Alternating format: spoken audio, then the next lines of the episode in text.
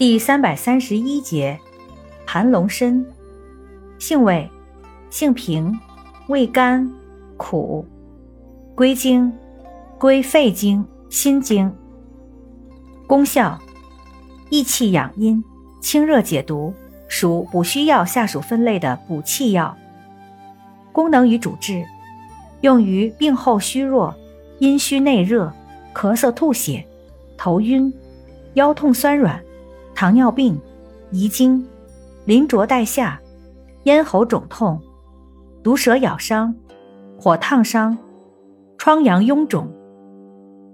用法用量：内服煎汤九至十五克，鲜全草十五至三十克；外用适量。